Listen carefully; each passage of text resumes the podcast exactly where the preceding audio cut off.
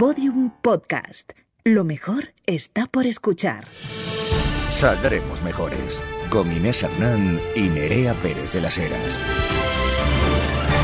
Efectivamente, pues todavía no nos ha dado por un cambio de nombre, así que esas somos Inés Hernán, Nerea Pérez de las Heras, una semana más aquí acompañando pues a nuestras mejorcitas de confianza, miércoles 23 de marzo, a ver si se acaba ya de una puta vez el año. Nerea, ¿cómo estás? Eh, es que el próximo puede ser peor, es que solo decíamos el anterior y el anterior, acuérdate, eh, yo creo que, que, tenemos que estar tranquilas y, y sobrevivir, eh, pensar en el día, solo... Absolutamente. O sea, yo no, en mi cabeza no va, no va más allá del día, de esta tarde. Mira, yo tengo que decir una cosa y es que el otro día salí a las calles a preguntar a los chavales, eh, a la juventud del Papo precisamente, acerca del futuro. Yo les preguntaba un poco que cómo Mm. veían España y que si se veían como parte de ese pilar constructor eh, necesario de España. Y, y bueno, pues decían que, ¿Qué te que- tendrían, pues contestaban Suelte, cosas señora, como... suélteme el brazo. Claro, un poco de ese rollo y además me decían otras cosas como, por ejemplo, grandes medidas que harían en cuanto eh, pudiesen tener el futuro en sus manos, como por ejemplo, entrada a las discotecas gratis eh, y, y otra serie de cosas como, por ejemplo, pues yo que sé, comida rápida más barata, eh, alquileres también, se preocupaban por los alquileres y hablaban de, de un cambio y de una responsabilidad de consumo distinto al que tenemos actualmente, sobre todo en el ámbito energético. Así que a destacar, eh, discotecas gratis y un cambio en los hábitos de consumo energético, pues a mí me parecía un sí, sinceramente. Bueno, a ver, eh, generación Z, hay que ponerse un poquito las pilas porque ya A lo si mejor hasta algo- Inés Hernán está eh, perdiendo la confianza en vosotras, No, cariños. no, no, no, no, no, no, Porque no. no, me, no me viene bien, o sea, no eh, me- viene un poquito con el ánimo bajo después de haber pasado por las universidades. No, no, Hay no. que Hay, gente muy maja también. Chica, Sí. ¿qué dice? ¡Saoco, papi! ¡Saoco! ¿Cómo estamos toda la semanita con esto? Hombre, eh? pues- Que nos está salvando la vida. ¿Que ¿Tu gata quiere maki? Mi gata eh, quiere Kawasaki. ¿Y la Exacto. tuya? ¿Qué quiere? ¿Y qué quieres tú? Sobre quiere todo- contaminar la ciudad, pero con estilo. Con estilo y elegancia, hoy se vuelve en ambulancia, efectivamente.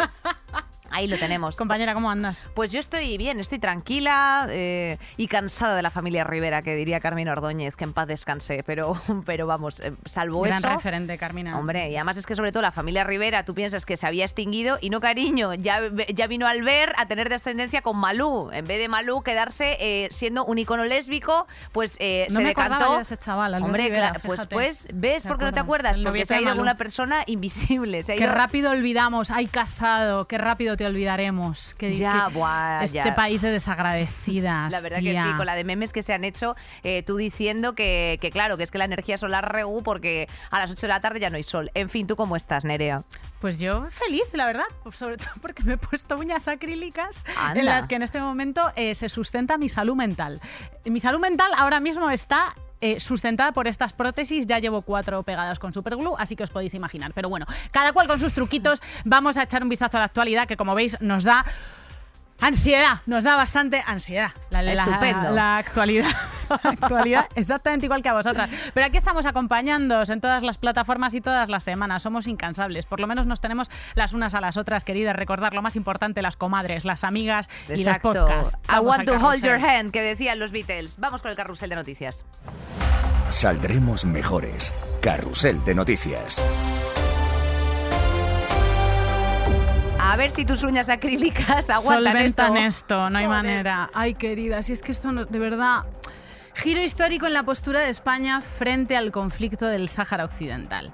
El viernes Pedro Sánchez anuncia públicamente y sorpresivamente y sin contar ni con sus socios de gobierno ni con nadie Correcto. su apoyo al plan de autonomía marroquí que eh, considera como eh, la base más seria, realista y creíble para la solución del contencioso. O sea, Pedro Sánchez adopta básicamente las mismas palabras que lleva durante 47 años que dura el conflicto Marruecos, aplicando a eh, la solución sobre el Sáhara Occidental. Un cambio de postura que, bueno, nos pone en, nos pone en una posición un poco complicada, como además es una lucha como tradicional de, de la izquierda española, el apoyo al pueblo saharaui, que Pedro Sánchez unilateralmente y sin que nadie sepa muy bien por qué, pues acaba de romper. Segunda traición después de la del, del 76, De- cuando les dejamos 75. tirados como una colilla. Efectivamente, de hecho el Sahara Occidental estaba sometido a esa ocupación colonial hasta el 75 eh, por parte de España y en la actualidad, bueno, pues eh, se ocupa por parte de Marruecos. Eh, tenemos que decir que la ONU efectivamente reconoció legítimamente al pueblo saharaui su derecho a referéndum de autodeterminación, pero eh, fue algo, ha sido algo que Marruecos siempre ha impedido. Tengo que añadir que, bueno, pues en derecho internacional el derecho de autodeterminación es el derecho de los pueblos a elegir libremente su organización política. Y eh, por un lado se ejerce escogiendo un sistema de gobierno representativo eh, y por otra parte eh, tiene que tener unas características mm, particulares como es el caso del pueblo saharaui, véase lengua, tradiciones y otra serie de mm, características como por ejemplo pues símbolos. Además, eh, el ejercicio extremo de este derecho consiste en qué a, a qué estado se quiere pertenecer. eh, eh, optando por uno ya existente, como podría ser pues, Que es lo que reclama Marruecos, Marruecos, claro. exacto, pero lo reclama Marruecos, pero el pueblo saharaui quiere constituirse como pueblo, eh, eh, o, o sea, como, como pueblo independiente, efectivamente. Reclaman, de hecho, un referéndum de, auto- de autodeterminación. Y añado esto último, que efectivamente, eh, de hecho, hay una carta, que, que es la Carta de la ONU sobre la descolonización, dos- descolonización en el año 60, en el que eh, bueno, pues establece que la libre determinación de efectivamente estos pueblos no es compatible con la fractura eh, de la integridad soberana de un Estado. Pero es que esto no está en ningún Estado. O sea, esta es una gente que es- eran producto del colonialismo eh, del siglo pasado. Y que se han quedado Entonces, colgados. bueno, pues ese es un poco la- la- la- el apunte que yo quería hacer. ¿A qué se debe el volantazo de España, que hasta el momento ha mantenido bueno, pues una tibieza, una neutralidad, pero siempre se ha mostrado como un poco más partidaria de el- este referéndum de autodeterminación que reclama el Frente Polisario que del estatuto de auto- del el estado de autonomía que, es la, postura que mantiene Marruecos. En 2020 Donald Trump de repente reconoce la, soberanía marroquí sobre el Sáhara y Marruecos empieza a reclamar de manera, de manera muy, muy notoria que España salga de la, de la neutralidad. Eh, Marruecos ha ganado el pulso. ¿De qué manera? Pues utilizando como herramienta de chantaje y como moneda de cambio las entradas masivas de migrantes. de migrantes. o sea, eh, es un problema fronte- fronterizo. Es un o sea, problema fronterizo. Es, es realmente, sí, pero es un parche que tampoco nadie te está garantizando nada. O sea, lo que pasa es que, bueno, pues No. ahora les habrá dado por esto, porque igual que el verano pasado también tuvimos aquí hospedado al jefe del Frente Polisario en un hospital de. Zaragoza y ahí se cabrearon también y Marruecos, eh, ella era pues una cuestión de Estado. Sea, estas, estas líneas diplomáticas que nadie nunca termina de entender, pero con esto pensábamos que íbamos a solventar el problema fronterizo con Marruecos, que era como lo más inmediato, y ahora quienes se han cabreado, Nerea. Argelia. ¡Hala! Entonces- ahora sí que hay que poner el gas a 17 grados, como decía la botín botón. Como, y La como del decía. Borrell, como decía Borrell, eh, Argelia es nuestro principal suministrador de energía, de gas, queridas. Eh, por eso estábamos en una posición casi privilegiada respecto a los problemas que están teniendo de suministros, porque no dependíamos de Rusia, sino de Argelia. Pero Argelia, que es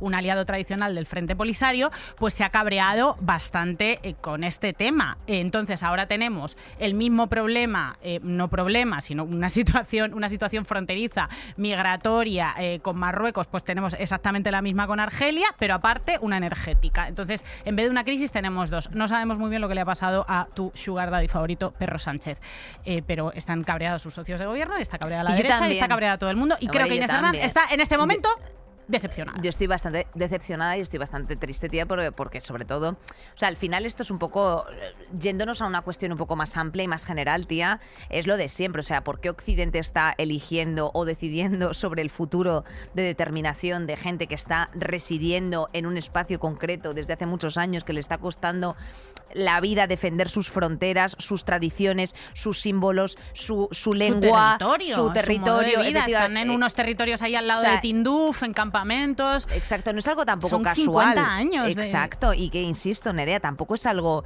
que digan, ay, es que son unos ocupas ad hoc, ¿sabes a qué me refiero? Que han venido migrando desde donde fuera. No, es que es una, son unas personas, o sea, es, eh, es un pueblo absolutamente asentado en el tiempo. Entonces, pues hombre, me parece bastante, pues bastante, una perspectiva pues bastante de mierda. O sea, esto es lo de, o sea, esto es, pues el debate este que está saliendo ahora a la luz con el tema de Ucrania, ¿no? De, de venga, levantamos fronteras para, para los blanquitos rubitos Pero luego es pues cuando vienen Pero efectivamente luego- los, los sirios, ah no, es que yo la gente racializada ya es otro rollo. Bueno, O, o la gente que, ve que se muere en el Mediterráneo por miles Exacto. y miles se ahogan, que aquello es un Auschwitz playero repugnante. O sea, que esto, esto no lo estamos hablando y además se habla como de números, no se le pone cara a esa gente que se ahoga en el Mediterráneo, esas madres que ven nacer y morir a sus hijos en una patera y esto está pasando constantemente. Y en el conflicto que tenemos, o sea, en, la- en las relaciones que hemos tenido internacionales con Marruecos, se ha utilizado como moneda de cambio esas columnas. Marruecos abría y cerraba las fronteras o relajaba la seguridad fronteriza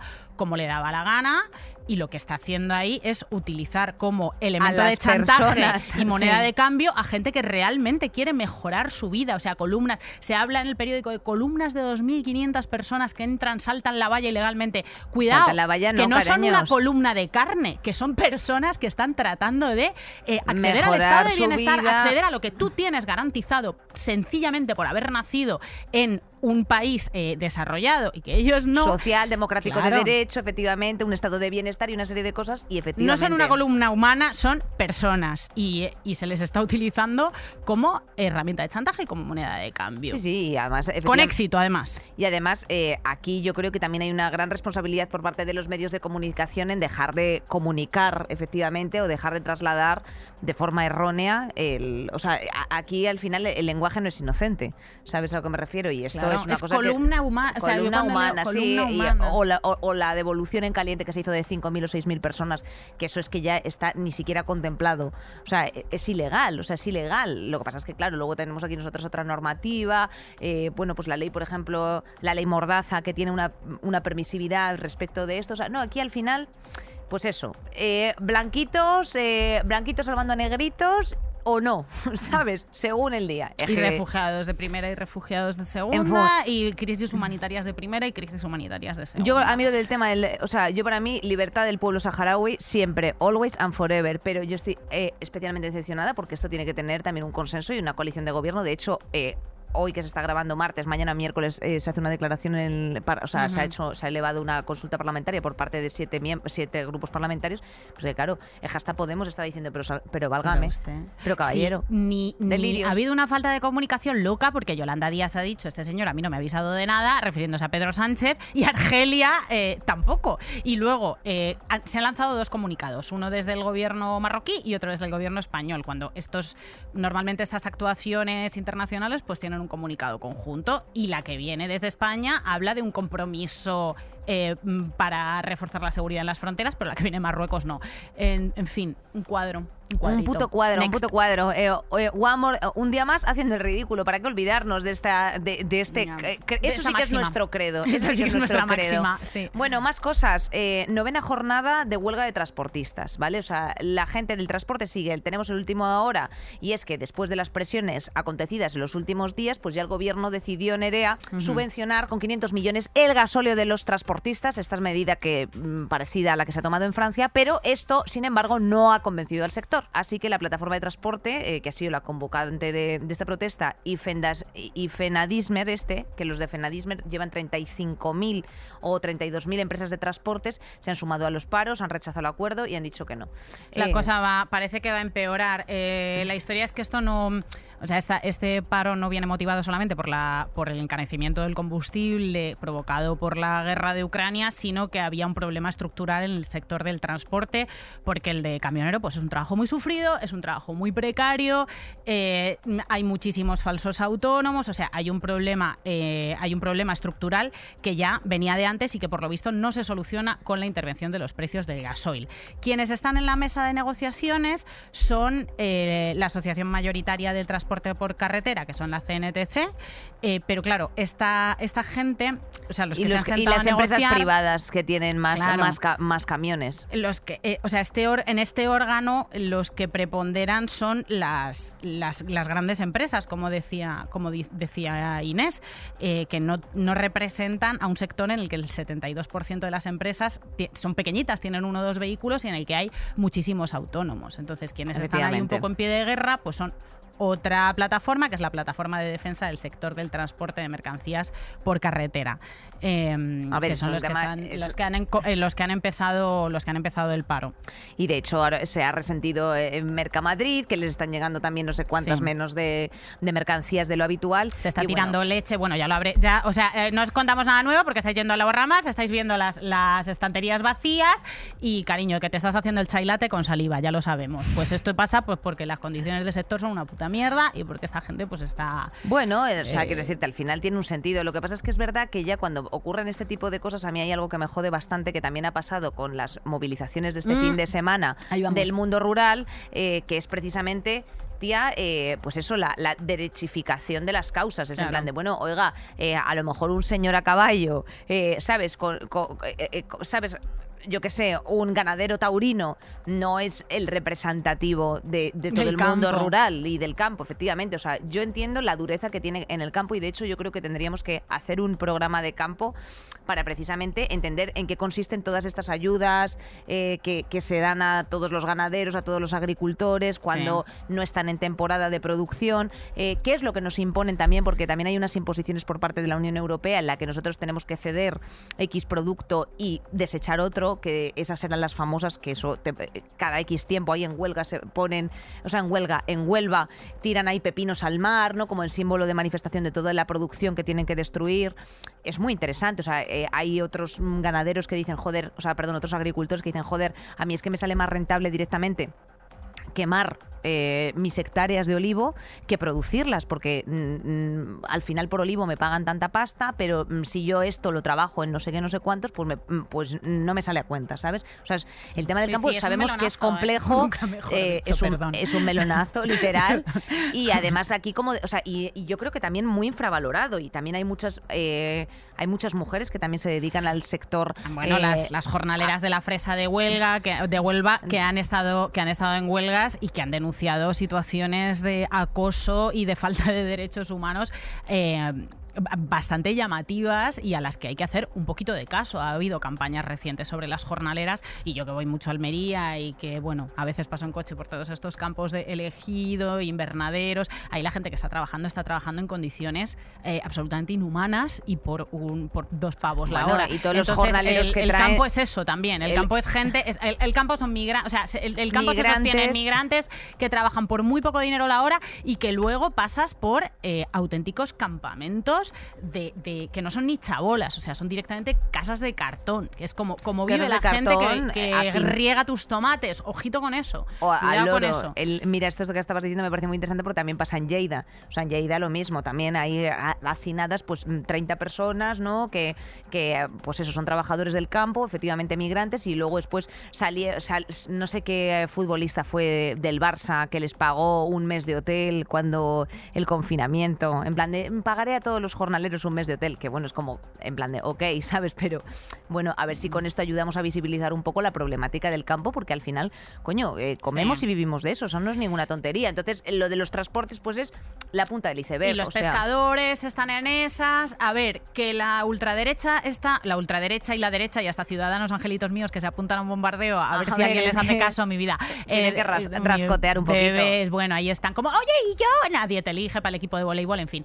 O sea, que es verdad que la derecha y la ultraderecha está instrumentalizando este malestar como instrumentaliza todos los malestares sociales desde la pandemia hasta la guerra de Ucrania, pero no es menos verdad que es cierto que la situación tanto de los transportistas como del campo, pues hay que echarle un vistazo y que muchas de esas, de esas reivindicaciones son absolutamente legítimas, por mucho que veamos a los señoritos a caballo que parecen de los santos inocentes. Mm, Bueno, no nos a ver, dejemos llevar por esas imágenes. Marshall. No nos dejemos llevar por esas imágenes de taurinos y de, y de cazadores, porque eso no es, es- eh, eh, La movida tiene más matices y más enjundia y hay que pensar y hay que informarse, colegas. Pues nada, Nerea, nos apuntamos esto para, para el futuro, hacer un programa de campo y de subvenciones y de todas las ayudas que Ahí se que reciben y tal, y hay que, para entender un poco la movida del campo. Eh, muy bien. De un programa sale otro programa, como de una boda sale otra boda, hija, pues como nosotras no nos casamos, pues de un programa sale otro programa. En fin, ¿qué más tenemos por ahí, Nerea? Pues cariño, pues que el consejero de Ayuso, el, el señor Enrique No ve a los pobres. Y que sale a la calle y ve que, es- que existe pobreza y que, insisto, tenemos que luchar contra ella, pero ve que le dice, no, en Madrid hay tres millones de pobres. Y, pues por dónde estarán. Y lo insisto, a los que hay hay que atenderlos al máximo y es nuestra obligación y por eso me alegra que haya este tipo de informes. Le alegra que haya este tipo de Eh, informes. eh, A él le alegra que haya este tipo de informes. ¿Dónde no están? puedo, No los veo. No puedo. No, yo eh, ya, me estoy, ya me estoy atascando. Mira, este señor, o sea, este, cinismo, este No nivel puedo, de puedo. cinismo, de ignorancia, de repugnancia, de clasismo. ¿Usted qué se piensa que son los pobres, caballero? O sea, eh, un señor, o un bebé palúdico así con una barriga hinchada, legañitas pegadas y mosquitos alrededor. ¿Eso es lo que se piensa usted que es un pobre? Un pobre, sin vergüenza, cuando tenemos en Madrid en sobre 6 millones. Estos son los datos reales, tasados por comisiones obreras. O sea, tenemos sobre 6 millones de habitantes, 1,2 que viven en riesgo de exclusión social, que no se pueden pagar el alquiler, que no pueden alimentar correctamente a sus hijos, que no tienen acceso a, a ropa, a vivienda digna. O sea, eh, usted es un, un basuras. Es un basuras. Es que no puedo, Nerea. El colega hizo eh, una Se todo, dramatización que es, enchúfate eso que voy a soltar yo aquí un, un tubo. Eh, hizo una dramatización que fue lo más repugnante de todo, que fue como darse la vuelta en plan, ay, ¿dónde están los pobres? ¿Dónde están los pobres? ¿Están en este estrado? Claro, obviamente si estás en tu puta burbuja del barrio de Salamanca, no ves a los pobres. O, o te crees que los pobres tienen aspecto de pobres, que hacen performance de pobres, rollo señor Barragán. No, cariño, los pobres también son la gente, o la gente en riesgo de exclusión social, que se cree clase media y que está a dos sueldos, a dos nóminas de quedarse sin nada. O sea, de estar en la pobreza más absoluta. Eh, si tú tienes un... Y hay muchos pobres que tienen incluso uno o dos trabajos, pero que no pueden pagarse un dentista, que se les rompe la lavadora y los ha jodido mayo, que eh, exactamente, que no pueden alimentar correctamente a sus hijos, que tienen que recurrir a mm, ayudas, becas de comedor, ayudas No, sociales, y- las colas del hambre de la pandemia, de los barrios, por los que este señor no se pasó, porque tenemos unos gestores públicos en Madrid que son una puta mierda. Vergüenza. Las colas del hambre de Madrid eh, eran, eran nuestros vecinos. O sea, era la peña con la chupa de Carhartt, eh, de- que era eso, el, tu, tu electricista. Claro. Es tu vecino, Y eran tus y- vecinos y, tú tus vecinas. y tú dándole una bolsita de garbanzos luego para que ese día pudiese comer. Porque esa persona que efectivamente eh, usted no la ve, bueno, no la ve usted eh, y no la ve otra mucha gente, porque no tienes que llevar un cartel de pobre, ni un cartel de homosexual, ni un cartel de racializado para que te enteres. Bueno, la gente racializada, la verdad es que... eh, eh, Desgraciadamente lleva un cartel de gente lleva un cartel porque eh, como somos unos putos racistas de mierda, pues en fin, you know.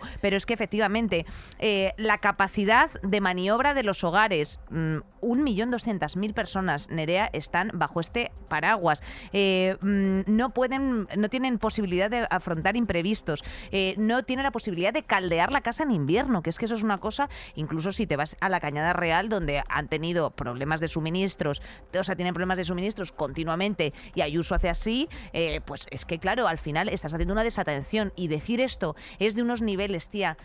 De, de- de falta de humanidad, de, de- necio y de cinismo, que es que me da vergüenza que haya un solo 0,001 céntimo que me vaya que vaya para esa persona, tío. Te lo juro, de mi dinero, Pues, del ahí- dinero pues público. ahí te va. Pero lo más. Bueno, o sea, ¿sabes lo- que es el más rico de la Asamblea de Madrid? Como ya sabes por la ley de transparencia que tienen Bueno, que pues publicar. el todo. más rico de la Comunidad de Madrid. la Asamblea. A ver, cosas. a mí lo que me parece más preocupante no es que privilegiados, como tú estás diciendo ahora mismo, que es este señor, no vean a los pobres y crean en, en la burbuja esta mágica de Narnia de la meritocracia, como Kim Kardashian, que dice que lo que hay que hacer para ser rica es, Es esforzarse, trabajar. esforzarse y mover el culo. Toma, Kim Kardashian, para ti.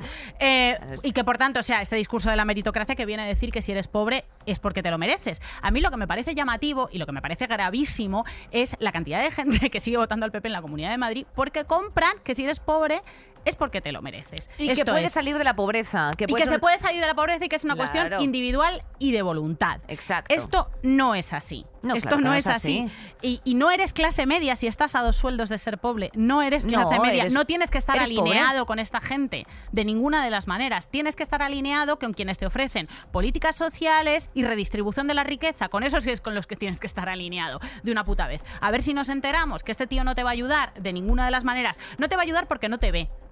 Y además le importas una mierda. Y como se te ocurra ocupar una casa o hacer un impago del inmueble donde estás ahora mismo alquilado, porque, eh, claro, eso eh, veremos qué ocurre, como pasó con los desahucios del año 2010, Nerea. Veremos qué ocurre cuando efectivamente la gente no pueda pagar sus casas. Ahí tú te crees que este señor va a decir, ¿dónde están los pobres? Que no los veo. Van a coger y te van a poner un, eh, una ejecución hipotecaria express para que te vayas a la puta casa, a la, a la puta calle. ¿Te crees que ese señor se va a poner así a decir, no, hombre, no, no los veo, pero dejadles una moratoria de dos meses? Es más, te vas a ir como una rata. Te vas a ir como una rata al este y, y va a seguir estigmatizándote y va a seguir cogiendo y fomentando eh, los desocupas y, toda esta, eh, y todo este séquito de neonazis, eh, pa- Neonazis. para, para sacar a la gente de sus casas cuando, mm, bueno, en fin, es que no me Que los de la meritocracia y el sálvese quien pueda no son tus amigos, que no son tus amigos, que te van a dejar en la mierda. Fin de la historia. En fin, eh, Vamos a, vamos a alegrarnos un poco eh, porque la auténtica, la inigualable, la real, eh, la cual eh, estoy todavía escuchando perdones por el hecho de la infravaloración y subestimación que se le habían hecho a dos de sus singles eh, que había sacado del disco Motomami. Eh, eh, todavía se le están escuchando esos perdones. Tenéis la que ir de artista rodillas, de rodillas. Rosalía, efectivamente, eh, tenéis que ir de rodillas. Queremos ver sangrar las rodillas. Os Hombre, queremos Nerea, ver favor. suplicar y pedir perdón por haber dudado del talento infinito de esta y del esfuerzo del trabajo, que como en una entrevista le hizo el otro día a Tony Aguilar, desde aquí, desde los 40, eh, pues eh, ella declaraba lo siguiente. Ha sido como el proyecto que más, más me lo he tenido que trabajar y que pelear. Han sido tres años. Am, ha sido un estar colaborando con diferentes músicos, diferentes productores, pero también al final ha sido muy de, de tirar del carro, de 10 más de 16 horas a veces en el estudio, dormir nada, meses y meses y meses picando piedra, pero siento que me ha hecho crecer también. Hombre, claro que te ha hecho crecer y tanto, mi reina. vamos, o o sea, la- está decirte- la estratosfera, prima. Y dejemos de infravalorar. O sea, quiero decirte, este discurso de dando una deuda. O sea, es que me recuerda a los que dicen, eh, o sea, Jackson Pollock sí, pero esto no. Eh, te puedes leer. mm, ¿Sabes a qué me refiero, tío? O sea, Pero te, es te puedes que- leer, mm, yo qué sé, un poema de estos que solamente ponen un punto, pero esto no. O sea, por favor, Claro, o sea, tío, dejemos de, o sea, de la reman- canción del abecedario, ¿qué es eso? Eso es poesía dadaísta, joder, eso es poesía dadaísta, o sea, ya está bien, eso es una maravilla y lo ha sido siempre y me encanta, y me encanta además, o sea, en este, en este disco que hemos estado como idiotas también, hablando de que sí, dice que no se quede unas putas, Mm, a ver, eh, por favor, de verdad, vamos a mm, salir un poquito de la literalidad en la interpretación de los eh, productos Chico. culturales y creativos y entender que hay ciertas cosas que se dicen en un contexto de una creación artística. O sea, cuando Angélica Lidl en su obra de teatro dice eh, que le gusta enterrar eh, cachorritos vivos, no lo dice de verdad, lo dice porque forma parte de un universo oscuro de la ficción. Pues lo mismo sucede con esta canción en la que, bueno, Rosalía habla al final de estar caliente como el palo de un churrero y que en ese estar caliente y absolutamente eh, atravesada y consumida por la lujuria, pues caben frases en las que una no es especialmente racional ni especialmente políticamente correcta y a lo mejor no es especialmente feminista. Y, y en, este disco, y en este disco hay de todo, o sea, en este disco hay cuestionamiento de la fama, hay frontalidad con toda la gente que ha dudado de su talento y de su trabajo y de su innovación respecto al flamenco. Se mete con Los Ángeles, dice que es una puta mierda de sitio para vivir, que hay picos en los brazos y picos en las Efectivamente, estrellas. le pega a todos los detractores eh, y además también hay una cosa que es muy importante que es humor. Ella es una tía que tiene mucho sentido del humor y se está echando unas risas. O sea, ¿qué, qué pensáis? ¿Que no tiene ojos cuando ella está haciendo así? Pues más tontos sois vosotros que lo estáis bailando también. O sea, por favor, gurús del nuevo pod, comednos la puta concha. O sea, eso es lo único que tenemos. Y además, efectivamente, eh, es una tía que a mí me parece que es, obviamente, entra dentro del privilegio, como entro yo, eh, pero no es ninguna desclasada. Es una persona que creo que atiende mucho a sus orígenes. A mí hay un punto chonaco que me gusta y creo que tiene un producto estético, artístico, hedonista eh, y, y- y una libertad artística sin red. Y eso es lo bonito. Eh, Rosalía, aquí se te aplaude, se te Ole. quiere mucho, hombre. Para Rosalía. Claro, para, para Rosalía. Rosalía. Para Rosalía. Para Rosalía que nos está salvando también un poquito el fin del mundo con la combi Versace. tu pelo azabache, la La Versace. Hombre, mira el pelo este azabache Sí, que, que, trae sí, aquí. que sí, que yo salgo para la calle puesta para el derroche, eh, tu pelo azabache, la combi Versace, eh, no lo olvidemos nunca. Jamás. Que nos está salvando la vida, nos está encantando, que curra con muchísimo riesgo y que eso es lo que hacen las artistas, al fin y al cabo. Ala, efectivamente. Ole que sí. Siempre arte, nunca inarte. Vámonos al tema del día, Nerea. Saldremos mejores. Anda, Nerea. Pues mi vida, esta es otra semana clave en lo que se refiere a geopolítica. Zelensky quiere negociar cara a cara con Putin, eh, no me lo dices en la calle, hay cumbre de la Madre OTAN, mía. hay cumbre de la Unión Europea, del G7, Biden va a visitar Bruselas primero y luego se va a ir a Polonia. Oye, pero es que Biden, escúchame una cosa, está, ese hombre está muy mayor como para hacer tantos viajes, ¿eh? Pues o sea, yo lo- si fuese lo- su médico de cabecera le diría, eh, caballero, por favor, o sea, hágase usted el favor de ir a los callos de Florida a rascarse la ñocla. Porque es que vamos. o sea, pilas ese señor también. Hay todo lo que os hemos contado, que no hay leche en las estanterías, eh, no hay aceite de girasol, en fin, huelga de transportistas, cambio de posición histórico frente al Sáhara. Así que Inés y yo hemos decidido que vamos a hablar de... Cirugía estética, cariño, porque eso nos da una alegría para el alma, porque nosotras vemos a la, a la pataki y decimos, oye, qué bien operada está esta chica, porque nosotros de pronto vemos a Cristiano Ronaldo y decimos, joder, fíjate qué piñatera más linda se puso, porque a veces hay que frivolizar, hay que banalizar, hay que salir de lo etéreo, hay que, hay que dejar las noticias, que es que, Nerea, yo esta noche, y esto te juro por Dios que es verdad, he soñado con un parricidio, con que presenta- presenciaba yo eh, un parricidio y que y, y yo no lo podía denunciar a la policía y me he quedado durmiendo 10 minutos más de 7 a 7 y 10 para ver si podía avisar yo a la policía de quién era el verdadero asesino Es de que, toda es que esta cabeza no para, es que esta Claro, cabeza no para. ¿Tú te crees que eso es normal? Pues no, cariño. Yo necesito ya hablar pues de los retoquinchis, de alguna cosa, de, de las conversaciones que ya empezamos a tener acercándose los 30. Porque no olvidemos, Nerea, que a mí me quedan tan solo dos meses hasta Tauriana ¿eh? para eh, empezar aquí a pensar en paralizarse esta arruga, que estoy todo el día así enfadada. no Hombre, pasa claro. nada, no pasa nada, ya nos sacamos oficialmente una década.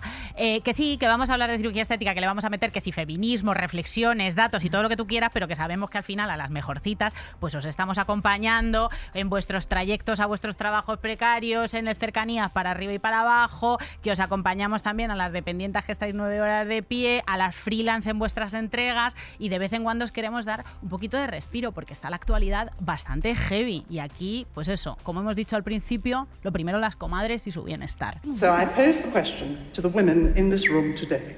Please raise your hands if you would trade five years of your life for the so called perfect body.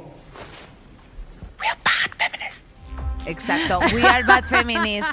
Eh, oye, Nerea, yo quiero saber, eh, ¿tú te has hecho algún retoque? Lo que, bueno, lo que ha dicho esta mujer es quién de las. de- esto es una escena de Fleabag, De- perdona, eh, una escena de Fleabag en lo que, la- que es que Inés habla, que lo sepa toda España, habla un inglés británico que se te caen las bragas. O sea, es no, verdadera. porque No, no, no, yo para es una España cosa que hablo mal. Yo flipas. para España hablo en, en inglés español. No, ¿Nunca has visto mis...? Perdóname, pero yo te oí en la Renfe un inglés, o Claro, sea, pero yo- espectacular, en que mis- eras tú, eh, en- en- Emma, Emma Thompson, de repente. Emma Watson. Emma- eras Emma Thompson en esas películas de Kenneth Branagh en mucho ruido y pocas nueces. Digo, ¿esta señora qué ha pasado? O sea, que todo lo sabe, todo lo maneja, todo lo maneja bien, no sabe hacerlo mal. No, digo que no, que es que yo en mis vídeos de Omegle, tía, que estos son otros vídeos que yo hacía, yo decía en plan de hello, va a darle, hello, hello, y yo a mí me gusta hablar también así, ¿eh? Lo que ha dicho esta mujer en esta escena de Fleabag es que levante la mano quien cambiaría cinco años de su vida por tener el so-called, ese llamado cuerpo perfecto. Exacto. Y entonces las protas pues levantan la mano en plan. Y, de- y que somos- dicen, we are bad feminists. malas feministas. Pues es que esto es así, efectivamente. Mm, Cada año, al final en España, Nerea, se realizan hasta 400.000 intervenciones de cirugía estética. Eso es una barbaridad. Eh, según la, sociedad, la Sociedad Española de Cirugía Plástica y, Repor- y Reparadora. Y atención con este preocupante dato, y es que, como siempre, tan tararán, tan, tan, tan, el 83,4% no las hacemos las mujeres. ¿eh? Porque ¿para qué se van a poner Juan Echanove eh, un poquito de estirar un poquito en la piel? Si él- en esa papada le cabe todo, como, como, el, como el TikTok de la, de la ardilla comiendo avellanas. Qué Pues gustazo, pasa qué gustazo. mismo. Tú imagínate no preocuparte por nada de esto, o sea, ni siquiera tener que aprender que tienes que estar buena y luego desaprenderlo, que es lo que al final hemos tenido que hacer todas. Eh, hacer todos esos esfuerzos, o sea, el viaje de ida y el viaje de vuelta, sino venir así de serie. Yo en el show tengo, eh, pongo un montón de revistas, de- o sea, de portadas de revistas eh, Ay, es masculinas. verdad, es verdad. en las que se ve pues esos rostros de, de Mickey Rourke, Iggy Pop, eh, Ferran Adrià, pues rostros de gente, no sé, Sí, sí, incluso- gente que, que tiene la cara que tiene que tener una persona de 60, 70, mm, 50 años, Exacto, que es o una sea, con cara pues con poros, con cosas, normal. que- Incluso un bueno, un hay gente que la puede tener y gente que no. con un efecto con un efecto incluso saturado para que marque la arruga efectivamente pero sin embargo cómo sale cuando sale eh, pues yo qué sé Meryl Streep pues con, con cierto retoque, que de hecho recuerdo hay una cosa que, que Kate Winslet eh, solicitó expresamente en la serie Made of Easttown de HBO, que os la recomiendo encarecidamente, eh, que por favor no se la retocase en las eh, en los carteles ni en la ni en la promoción, en plan de por favor dejadme de retocar porque es que yo ya tengo mis 45 años, eh, llevo mi talla 42 y es que dejadme en paz simplemente. Pero efectivamente, yo, yo insisto, voy a, voy a retomar la pregunta al principio, no sé, Nerea, Sí. si tú te has hecho alguna cosilla, algún reto, me- alguna retouchería. Yo me he hecho una retouchería. Hace unos, hace unos años me hice una retouchería que A ver, ¿qué era? me, me puse un poquito de hialurónico en el labio. Saoko papi Saoko. A ver, ¿cómo se te levantó? Ponme un ejemplo. Así. Yo me levantaba por la mañana, me miraba al espejo y decía, vamos a por el día, un poco como las uñas, ¿sabes? Vamos a por el día con este, con, con este juguetito que nos hemos comprado. ¿Y te, y te nada, moló? y no, eh, no, no me dolió, me No, te moló, divirtió. te moló. Ah, sí, sí, me encantó, me encantó. Lo, disfruté el rato que duró, luego desapareció y ya está. ¿Y no volviste fue a un hacerlo? ratito, mis amigos se rieron bastante de mí, me dijeron que iba a acabar, pues eso, como en la muerte os sienta también. Y mm, lo pasamos todos muy bien y ya está. O sea, Y no, no- y- y- fue algo que, punto número uno, no fue algo que me arruinase, eh, fue algo que me, me dio, pues eso, un puntito de fantasía durante unos meses. Vale. Y tampoco me iba la vida ni la salud mental y emocional en ello. O sea, yo puedo eh, pintarme el morro, colocarme un hialurónico, ponerme el pelo de aquella manera o de otra, pero por ejemplo, depilarme, no me depilo. Las cañas, mm, las canas no me las, las cañas me las tomo, pero las canas no me las tiño. Well. Eh, no sé. Pues yo tengo la que- verdad es que tengo un, una- una- un acercamiento hacia, hacia el físico que es eh, bastante. O sea, tengo una relación con mi cuerpo un poco como de compañero de piso. O sea, no, no le doy tampoco demasiada, demasiada O importancia sea, porque tengo hay mucho cierta, lío. hay, cierta, hay cierta salud en eso que, que tú describes, pero vamos, yo no sé si formo- soy la única, pero vamos, personalmente creo que mm, hay, bastante que se- hay bastantes que se encontrarán en mi situación. Yo he soñado con que me operaba el pecho desde, desde los 16 hasta los 22 años cada noche. O sea, en plan de y quiero tetas, y quiero tetas, y ¿Y quiero por qué tetas. no te y lo has hecho? Bueno, pues porque luego después, evidentemente, tuve que hacer efectivamente ese proceso que tú has hablado de Eh, desaprender amiga, y, de, y de, bueno, pues de enamorarte de tu body. O sea, quiero decirte que yo me considero una persona que dentro de lo normativo estoy en el montón de arriba. O sea, quiero decirte, ¿para qué Hija de engañarnos? con porque, esa cara que tienes, Pues tú que tienes que, que- mirarte al espejo y también ser... Lake, o sea, no, no me pero, te- jodas. pero bueno, pues fíjate, fíjate cómo son las cosas, porque si no, hay, hay muchas personas, por ejemplo, la Yedet, que es una persona que está adicta a la cirugía, que en muchas entrevistas ella misma ha dicho. eh, esta es mi esclavitud, o sea, mi cuerpo es mi esclavitud. ¿Tú te crees que puedes llegar hasta ese nivel? Well, pues eso requiere no solamente de hashtag salud mental, revísate, es que ya hay una cuestión que, bueno, pues va como siempre un poquito más allá, que es lo estructural. Volvemos a los datos, que es una cosa que nos interesaba Dale. mucho. Eh, ¿cuánta- ¿Cuántos lereles nos gastamos al año? Bueno, pues en 2020 los españoles, les españoles, eh, nos gastamos 2.660 millones de euros en cirugías y tratamientos estéticos. Tócate eh, la coñarda, hermana. Pero claro. Eh, esto- Muy fuerte, ¿eh? Bueno, con, con más datos, perdón. No sé Sigue, si quieres sigue. apuntar Dale, con dale, no, más. dale, dale, que ahora voy yo. Pues nada, eh, pues el, el presupuesto medio mensual en productos eh, de, o sea, por parte de los españoles en productos de belleza y cosmética mensual es de 40 euros, aunque eh, las mujeres ascendemos a 45, un 32% más que los hombres, eh, que tienen un 34, que, que se gastan 34 euros de media al mes. O sea, quiero decirte, no solamente en, bueno, pues obviamente el champú y el gel, sino efectivamente en cremas, en una serie de cosas. El skincare. El skincare. El skincare de el por las mañanas. Todos los días. El sistema económico en el que vivimos, a las mujeres, o sea, el sistema económico en el que vivimos no solamente se beneficia del trabajo gratuito de las mujeres, del trabajo de cuidados que hacemos y que One es invisible, sino que además, por otro lado, nos esquilma, o sea, parasita nuestras inseguridades, nos empobrece, porque nos hace este chantaje, porque no es ninguna tontería esto de la operación de pecho que estabas diciendo, ni es una cosa individual, ni es una cosa tuya, bien lo sabes tú, que esto es un tema estructural. O sea, eh, si, mm, si tienes delante todo el rato anuncios y mensajes de una industria que es, lo que está haciendo es mercadear con tu, con tu autoestima y con tu insatisfacción, pues eso te, te acaba calando, acabas, acabas siendo sensible a eso, porque además eh, para todo, para ligar, para conseguir trabajo, para ser físicamente aceptable, para no estar excluida, mm, si cumples unas, si cumples los mandatos de, la, de, de los cánones estéticos femeninos, lo vas a tener muchísimo más fácil. Entonces, ni siquiera a, a este sistema le hace falta chantajearte ni decirte lo que tienes No, que hacer. por- Sencillamente eh, te hace presente el castigo si eso, tienes los sobacos peludos, lorzas, pesas 90 kilos, eh, llevas tus canas o, o- o Bueno, tienes una nariz de tal manera e o un ojo de tal manera. E incluso a la hora de posicionarte, eso hay un estudio que habla de los propios algoritmos de las aplicaciones de ligar. O sea, es decir, que te eh, ubican si tú, o sea, te ubican más por abajo si tú tienes menos likes. ¿Y qué te hace tener menos likes? Pues a lo mejor no estar dentro de los X cánones establecidos, no solamente efectivamente todo lo que acabas de hablar de los cuerpos no normativos, sino, bueno, pues que te hace aspirar, mm, pues como esas tetas que yo me quería poner para gustar a más chicos, cuando es en plan de, eh, bueno, cariño, es que mm, ni muchísimo menos, y además eh, ahora mismo haciendo una ligera revisión, simplemente pienso, ¿y yo por qué le quería gustar a esos... eh, eh, a- Esos a, esos tíos- cigotos, o sea, esos, a- a- esos grumos, o sea, Esos tíos que tienen las sábanas como esta mesa, No, no, no, no, acartonadas. O sea, que, que, que crujían esas... Bueno, yo me he metido en cada sábana. Me he metido en cada sábana, Nerea, que es que yo te lo digo una cosa, o sea, en cada... eh, Te lo digo, o sea, eran literalmente el proyecto cero de- del- del COVID. O sea, yo me he metido en cada casa que yo he dicho, hombre, el COVID no es del, 2000, de- de- del Jumanji. 2019, es del 2015 por lo menos, ¿sabes? Porque yo me he metido en cada casa de- del asco que, vamos... Las heteros tenéis que parar, en serio. No, no, no deberíais ni hacer una hablar. huelga que No general. quiero ni hablar de ser heterosexual, cada día lo llevo peor. O general. sea, uf. Ya, mi vida, eso es, ¿Qué esto es un desastre. Es esto un puto un desastre. desastre. Porque es que al final el problema de todo esto es la heteronorma, ¿eh? Al final. Absolutamente, De verdad que tú puedes estar muchísimo más relajada si estás fuera de la heteronorma, de la manera que sea, ¿eh? Que tú puedes. eh, hay muchas maneras de estar fuera de la heteronorma. Incluso se puede estar fuera de la heteronorma siendo heterosexual, Inés. Hay esperanza para ti. Eh, por porque la supuesto. heteronorma es la que nos impone las cositas. Y, y puedo estar fuera de la heteronorma y ponerme, si me sale de la carrillera, un poquito de pómulo. Hombre, Ta. por Y no supuesto. pasa absolutamente nada, porque Faltaría digo yo, anda, mira cómo me levanto yo aquí con mi pómulo. Así, hombre, Nerea, yo ya te digo, de aquí a cuatro o cinco años, tú no te, no te, no, no tengas miedo en verme así una mañana y Te tú queda decirme, bien, pareces una anfibia. Ya Estás- verás, ya verás, y me reiré así. Yo sí, a, a ver, yo sí pasado mañana me veis con él.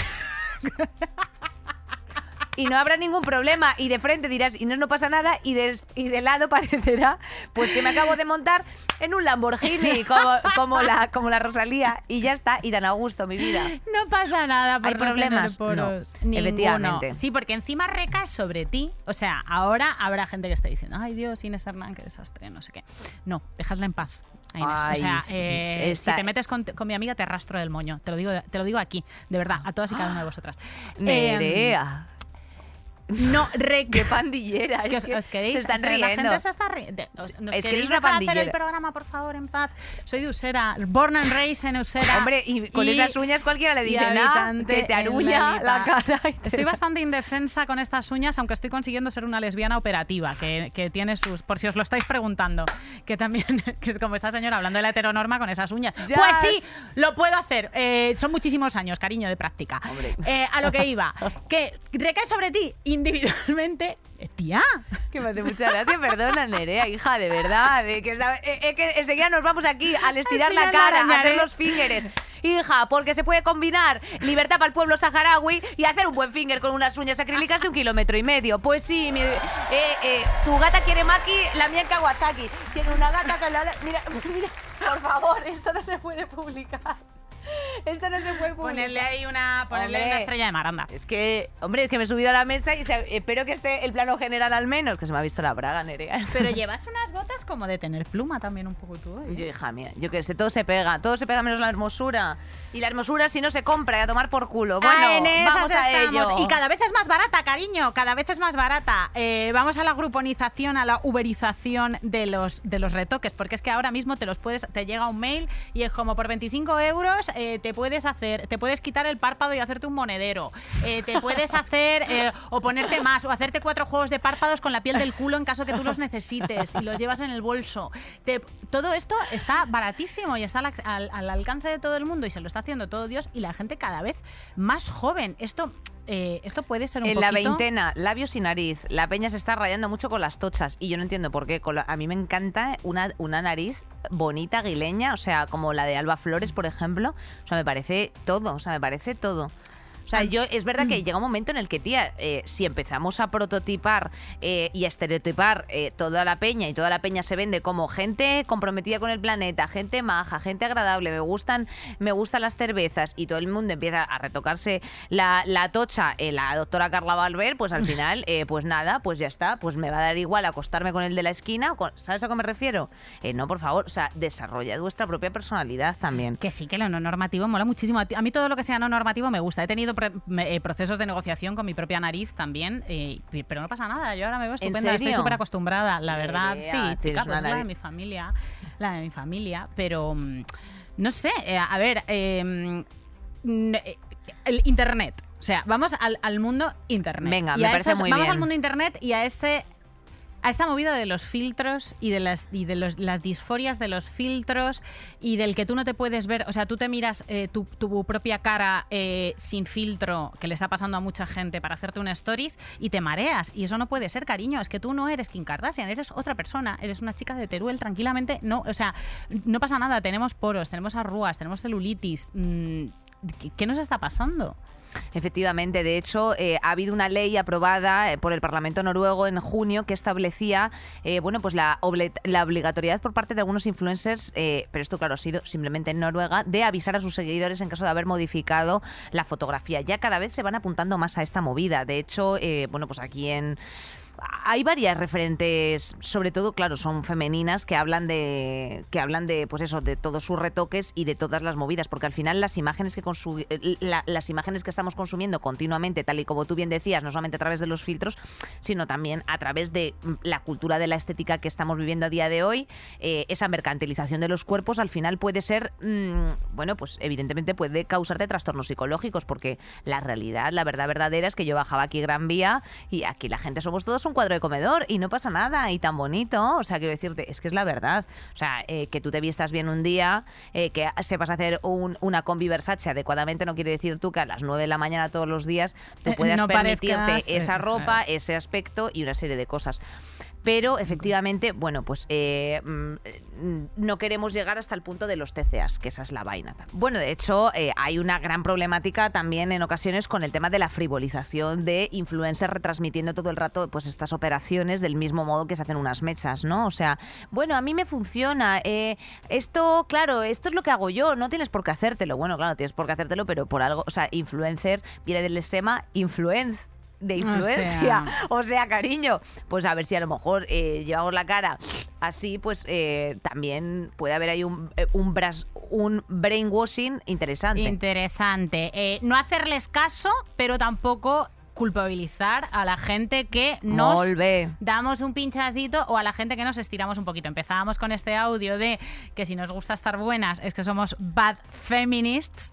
Eh, cuidado, porque es que eh, estamos sometidas, o sea, la responsabilidad individual de estar buena cae recae sobre ti y además recae sobre ti la responsabilidad moral de ser una buena feminista y enfrentarte al mundo sin hacerte ninguna de los, o sea, eh, pasando totalmente de todas esas exigencias físicas que te reclama para estar incluida. Entonces, al final, eso es un sándwich que es una mierda. Igual, a lo mejor, en vez de machacarnos individualmente, lo que hay que revisar es esa estructura en general que nos reclama todo el rato cosas. Ser buena feminista, reciclar muchísimo, eh, tener los párpados estirados, tener los labios gorditos, tener, en fin, formarnos un poco, intentar cambiar la sociedad eh, en general y, no y no culpabilizar a la peña que se, que se hace un pinchacito en el pómulo. Yo he traído una cita que me apetecía, me apetecía contar de un libro de un clásico del feminismo que es bastante antiguo que se llama El mito de la belleza de Naomi Wolf y el prólogo que lo ha hecho Raquel Manchado es súper interesante y la tía cita a, la youtuber ContraPoints que se hizo una operación, de, una cirugía de feminización facial, que es algo bastante, bastante doloroso.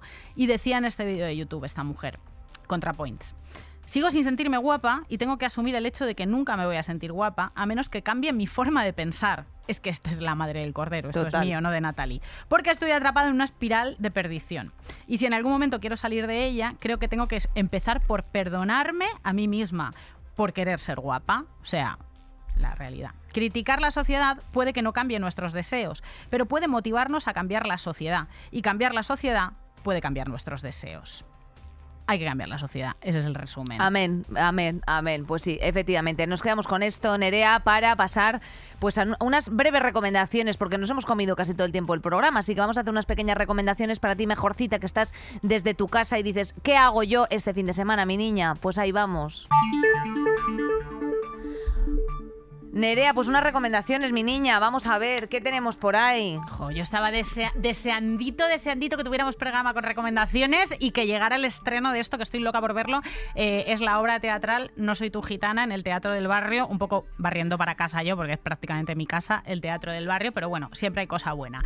Es eh, una obra en la que están en colaboración tres de mis personas favoritas, que son Silvia Agüero, activista gitana, Pamela Palenciano, activista feminista, Nul García, directora teatral, y se trata de un monólogo en el que se deconstruye la historia de la imagen pública de las mujeres gitanas desde 1499 hasta la actualidad. Hostia, ahí es nada, ¿eh? Madre mía, vaya condensación. Yo también tengo que recomendar en el Teatro Nacional de Cataluña, en Barcelona, eh, Araquiri, de Les Imposibles, que son, eh, bueno, pues una, son dos hermanas que hacen pues como una especie de obra performática en la que una de ellas toca el piano y la otra baila y habla pues precisamente de liberar tabús y estigmas eh, en la, relación de todo lo que rodea el suicidio y cederle espacio y escucha.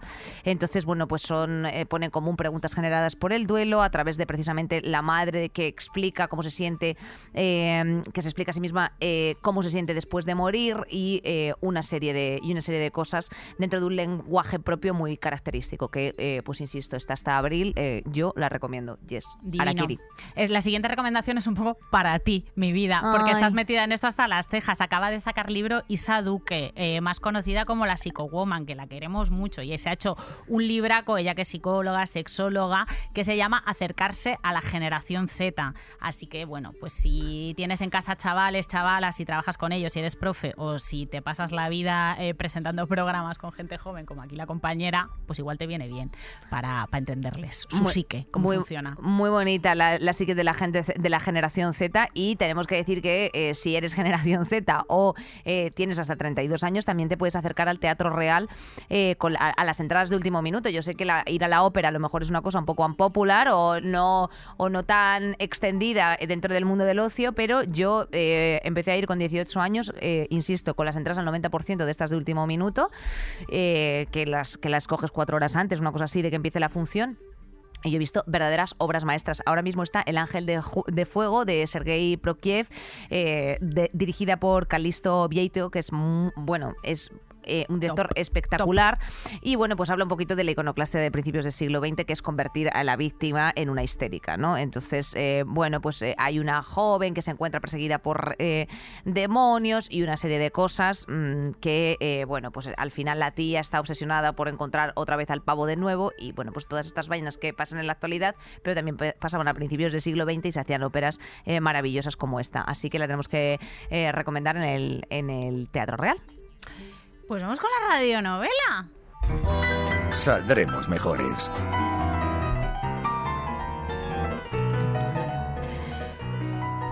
Mm, amigas, ¿qué pasa cuando te retocas? ¿Qué pasa cuando te operas? ¿Qué pasa cuando te haces modificaciones corporales? Pues que hay una parte de tu cuerpo que antes estaba y ya no está, que está en las fotos y no está mal no está, ya no está, eh, queda atrás, que forma parte de nuestro pasado.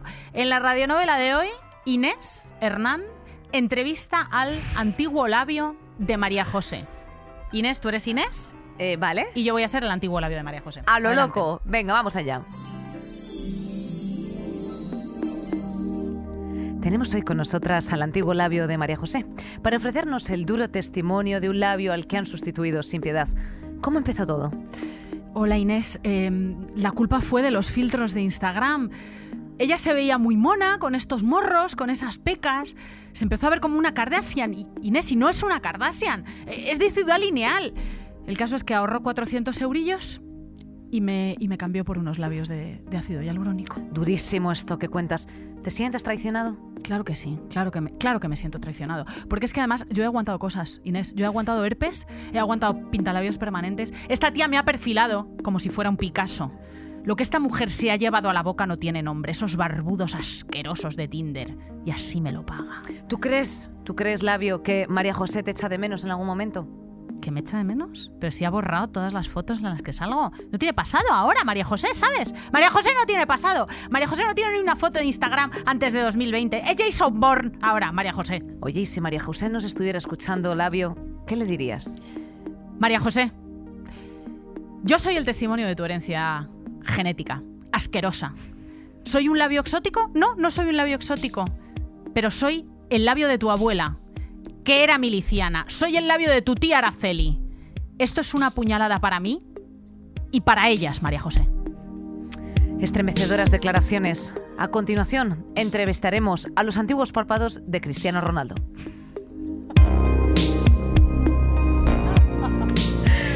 Bueno, compañeras mejorcitas, muchísimas gracias por aguantarnos una semana más, por estar con nosotras.